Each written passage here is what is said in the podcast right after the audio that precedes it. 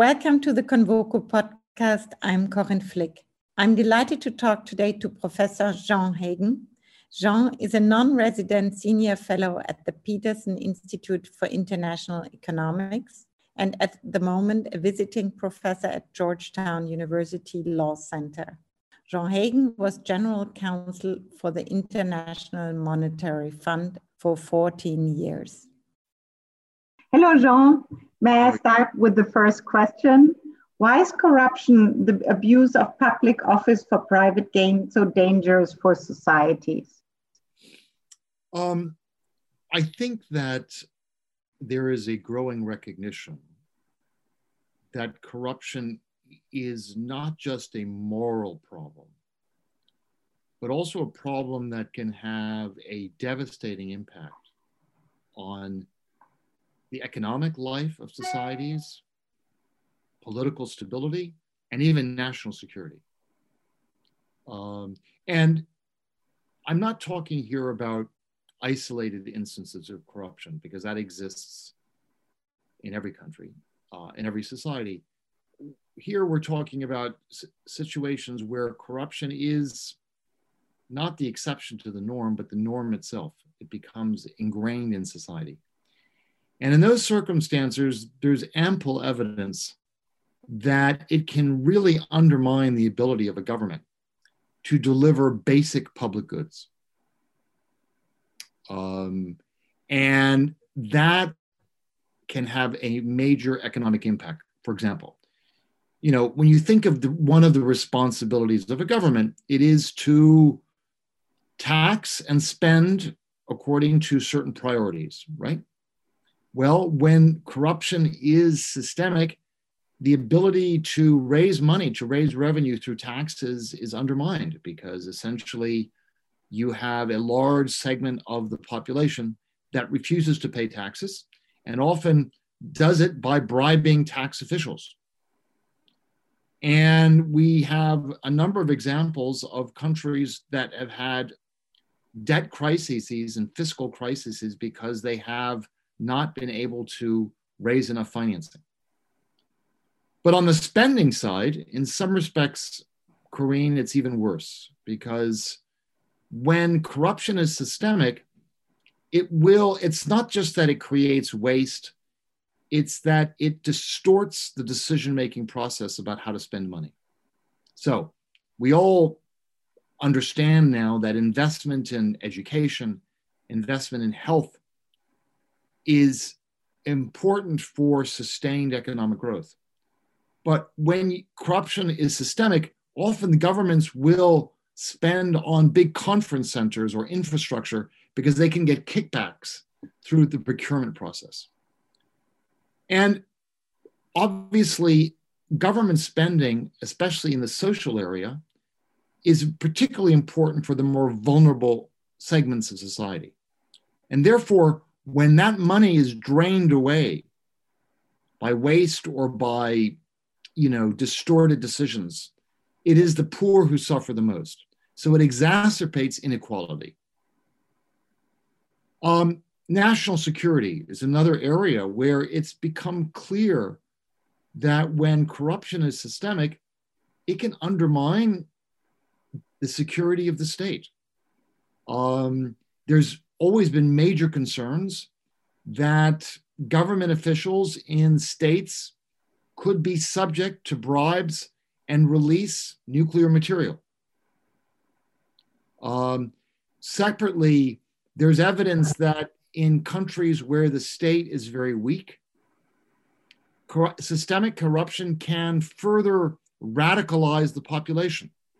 In Afghanistan, for example, the fact that um, the the U.S. aid program was, in some respects, being diverted, in large part, and also that the government was being supported, that was perceived by the population as being corrupt. That made it much easier for terrorist groups to recruit soldiers because they had been humiliated through corruption. Um, so in a in a broad array of areas, uh, Corinne, I think systemic corruption can harm societies and create political instability and economic devastation. Um, you give now a very strong example with Afghanistan. Let's put it a little bit closer to the Western world. You see also corruption, obviously, no?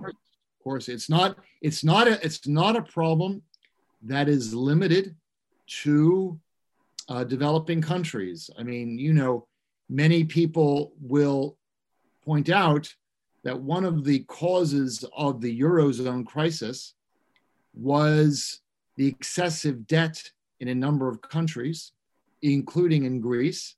And many will point out that one of the problems in Greece was the corruption in the tax system. So, you know, this is um, a good example of an advanced economy, an advanced democracy suffering from systemic corruption, at least in that area. Rules and regulations, and importantly, their enforcement, obviously, are central to fighting corruption. But can too much regulation foster also corruption? So, yes, I think it. I think this is a good example, Corinne, when we're talking about how to design an anti-corruption strategy. I would arg- articulate two principles. One of them, is it has to be holistic. And what I mean by holistic is you can't just look at putting people in jail. You, you can't just rely on the criminal law. You also have to reform rules and regulations. And in many cases, in many cases, the rules are excessively complex and opaque precisely because they make it easier for corruption to occur. So, one of the solutions is to streamline regulations and rules, either eliminate them or make them much simpler.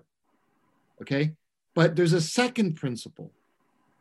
In, in addition to being holistic, you have to basically be contextual. You have to look at the society that you're dealing with because every society is different. Now, for example, in India, there are too many rules and regulations that foster corruption. And therefore, the approach is to simplify those rules and regulations, in some cases, to eliminate them. But in other societies, corruption has occurred because there is a lack of rules and regulations. In other words, and a good example is what happened in the former Soviet Union and Central and Eastern Europe in the 90s, where you had essentially a very weak institutional framework, a very weak regulatory framework, and massive privatization. And that resulted in essentially um, what we call state capture, where the private sector, the oligopolies, had captured the state and were able to control it. And there, the solution is to strengthen the regulatory framework and the institutions that support those rules to prevent that from happening. One can observe that small scale corruption can be invigorating for economic life. Do you agree? And if, how does one make sure that small scale corruption becomes large scale? Yeah, I I don't agree with that. I know that there is this narrative, this myth that, in fact, I've heard it said this way that the only thing worse than a corrupt, inefficient government is a clean, inefficient government. And the idea is that when governments are inefficient, at least corruption makes it a little bit more efficient. I understand that. But I don't think the solution in those circumstances is to tolerate corruption. Because even small corruption, if tolerated, can become big corruption. Um, it's very difficult to, to control it. Um, the solution, as you suggest, is to reform the rules and regulations, to make the rules and regulations more commonsensical, and to have institutions that apply them in a predictable and transparent way. How important are institutions to prevent corruption? Yeah, well, this is uh, critical. Um, you know, a good example is attempts to criminalize bribery and theft. You know, there is a consensus in the international community as to what type of laws you should have in place to criminalize corruption. And there most countries have adopted these laws. There's actually a UN convention against corruption that basically has these crimes articulated in them. And most of the countries in the world have adopted the UN convention. Okay. The problem is not the laws, the problem is the enforcement. The problem is the courts, the prosecutors, and the police. The police who investigate, the prosecutors who prosecute, and the courts that corrupt, I mean, that convict. And the problem is, Corinne, in societies where corruption is systemic, those institutions are often the most corrupt. And that is why, inevitably, if you're going to have effective anti corruption reform, you need to basically begin by reforming institutions. Not easy, no? Not easy. I think it's important to look at the circumstances of each country. I think an important dimension of building institutions is the development of a civil service. In other words, a, a, a cadre of officials who view themselves as having a loyalty to the state, not to their family, not to their friends, and not to themselves. In other words, not to enrich themselves. They have to have a loyalty to the state. And they have to basically take pride in the fact that they are independent from political influence and also from private influence. So, how do you create that civil service? Well, it, you know, it, it, it takes a while. I think there needs to be a degree of carrots and sticks, right? You need to create incentives. You need to pay well you need to basically have accountability mechanisms whereby those that are not performing according to ethical standards or just performance requirements are let go. They don't all have to be prosecuted, but they should be basically fired. And the second element in building a civil service is effective leadership. If you have leaders of institutions that inspire that type of behavior through their own behavior, then it makes a big difference. And there's examples in society where effective leadership has had that impact. A very good example is Lee Kuan Yew in Singapore, right? Um, so building institutions is about civil service reform, but it's also about um, leadership. Let's think about more global institutions. Yeah, so I mean, so there's two aspects to your question. What can global institutions do to help address corruption in individual states? And secondly, to what extent are there corruption issues in global institutions, right? It's two separate mm-hmm. questions. So, on the first one, I think there's a lot that can be done at a global level. It is being done by the UN. I mentioned the UN Convention, the IMF, the World Bank. They provide financing to countries and are increasingly making it a condition for the use of their resources to basically for that for countries to adopt reforms in all these areas and it's not just you know criminalization it's the types of reform of rules and regulations that you were mentioning Corinne that are being promoted. And often these reforms are, are good in their own right. It's not just that they have a benefit from a corruption perspective. For example, increasing transparency is good generally, right? In terms of confidence in institutions and government, in terms of dissemination of information, economic efficiency. So these should be pursued anyway, but they also have a benefit from a corruption perspective. So to the extent to which institutions like the IMF and the World Bank are active in that area, that's good. However, this is a really big however, when corruption is systemic, at the end of the day, the reform is going to have to take place as a result of a push within the country. It cannot be, reform cannot be imposed from the outside. And the reason is simple because when corruption is systemic, it creates a lot of losers. But there are some winners. There mm. are those in the elite who benefit, and they don't want the system to change. And because they have economic power, that often translates into political power.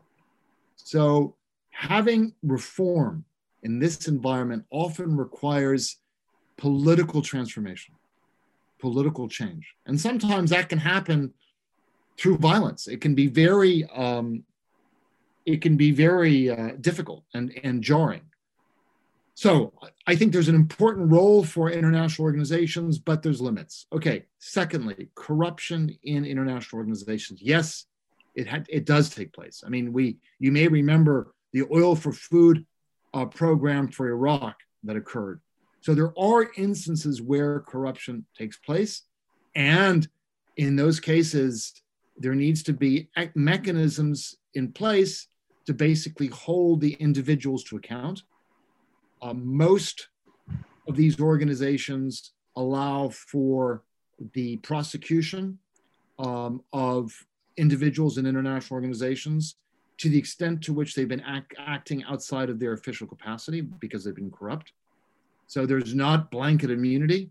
But secondly, one of the most important ways of, in, of ensuring for a, a clean operation of international organization is through transparency is by making sure that the decision making process, the documentation is basically open to the public.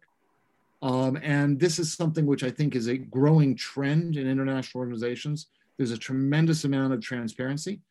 Um, and obviously, the, the, the governments who are representatives in these international organizations also have to ensure that they hold these institutions to account.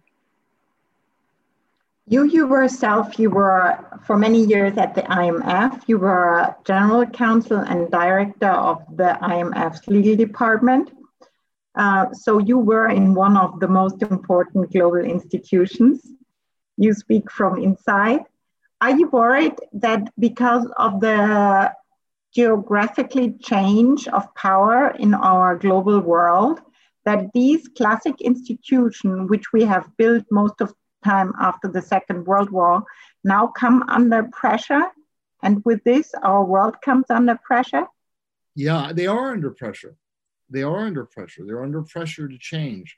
And the pressure comes from a number of different directions. One is that when they were created, as you say, seven, over 70 years ago, the, the economic weight, the political weight, was different from what it is now.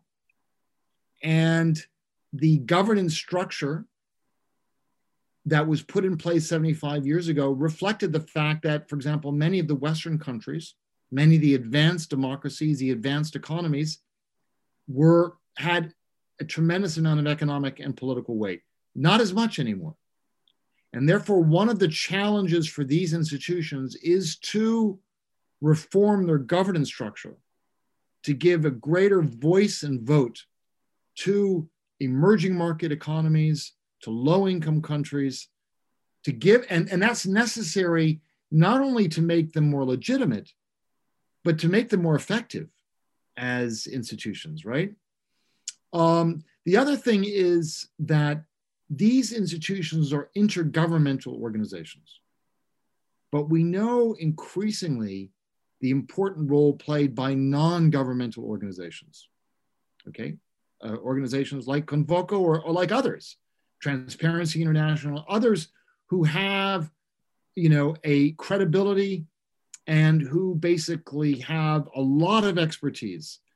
And um, I think it's really critical that these international organizations, these classic organizations, as you say, work closely with them what you just explained is a new alliance, no? Yeah, uh, yeah. I mean, there is. Okay, so then there is the corporate interests, which clearly, I mean, you know, it's it's it's important to recognize that private capital plays a significant role in development and it can be very beneficial for these countries, whether it's just borrowing or foreign direct investment, the creation of subsidiaries um, and enterprises located in develop, developing countries.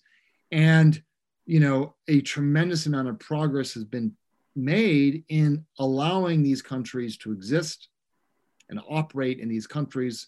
And that has created huge benefits in terms of employment, in terms of technology transfer.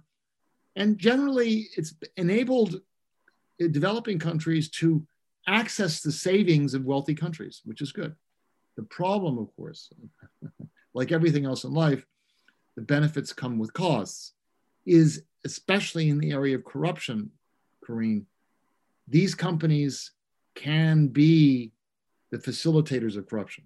For every bribe that a foreign government takes, there has to be someone who's offering the bribe. And often the people who are offering the bribes are foreign companies that want to get access to the natural resources or whatever resources exist in that economy. So that's the other aspect is that these government officials who are corrupt, they don't invest the proceeds of their company, of their of their corruption in their home countries. They will want to invest it in New York or in London. So what's critical is that these financial centers have frameworks that, that prohibit banks and other institutions from facilitating that type of corruption. This is happening now, no? This we can see. It's beginning to happen. I mean, for example, you know, another uh, jurisdiction, London, is, as you know, um, has a reputation for being a major haven for the proceeds of corruption. And in particular, there's a concern that a lot of the real estate in London, right, expensive real estate, is is basically been purchased with the proceeds of corruption. But the UK has really toughened its laws um, and has introduced a number of uh, changes that are very powerful. For example, one that was introduced a couple of years ago is called the Unexplained Wealth Order where if you are a foreign public official and you have wealth that cannot be explained on the basis of your government salary, if there's a disparity between the size of the house that you own in Mayfair and your salary, then the government can freeze that asset. And unless you have an explanation as to how it is that you got the money to pay for that, it can be confiscated. Let us look at the current pandemic for a second. Uh, the first mass vaccinations against COVID 19 have begun. Vaccine doses, however, are still scarce. Will this invite corruption in the procurement and distribution of the vaccines? In the past, this has been observed, for example, in Mexico, where vaccines have been sold on the black market, or in southern Italy, even, where criminal groups have permeated medical systems? Yeah, absolutely. And it's already happening, Corinne. I mean, so let me just step back. Every time you have a disaster in a country, and the government naturally responds by expending a tremendous amount of money to address the problem. That creates opportunities for corruption. Okay. For example, I mean, in a country, and let me just give you an example before we get to the pandemic a country that has gone through an armed conflict, you will have a lot of foreign assistance, financial assistance, and there will be a tremendous priority to create stability, to, to avoid violence. And sometimes, as a result of that priority, people are willing to tolerate a level of corruption. Or let me put it this way they don't have feel they have the time to put in place all of the checks and balances that would address the risk of corruption, right? Okay. That's the same with the pandemic. You have a disaster, the government is throwing a lot of money at it with tremendous urgency. And as a consequence of that, you have problems with corruption. You have, there, there have been surveys done where countries have already reporting on black markets in protective equipment that already exists. Countries have uh, put in place emergency procurement programs. The problem with emergency procurement programs is that they are vulnerable to corruption because they don't have all of the checks and balances that traditional procurement have. So, yes, it is a problem. And it is something which, if you, um, a number of institutions are already sort of address, trying to address, for example, the IMF and the World Bank. My own view is that a key issue here is to strengthen the ability of whistleblowers to come forward so that whistleblowers can report on these types of activities without fear for their own safety and their livelihoods. So, yes, it, it, it is a risk and it is a problem. Last question How will society change following the corona crisis? What is your greatest fear and what is your greatest hope? Uh, my greatest fear, of course, is just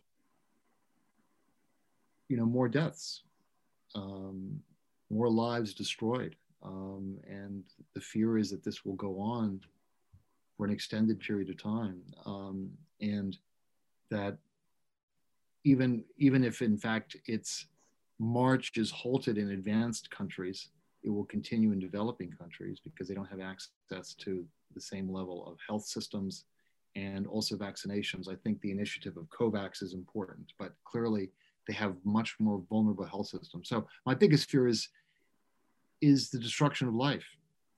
My biggest hope is that this will create a recognition by societies of the important role that governments can play. Because this has been subject to question for many years, right?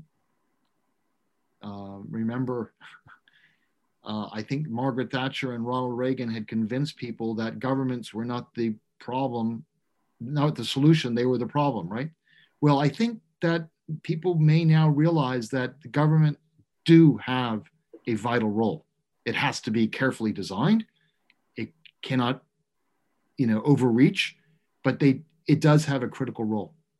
Whether it's in um, healthcare, and this is going to be an important debate that's going to happen in the United States.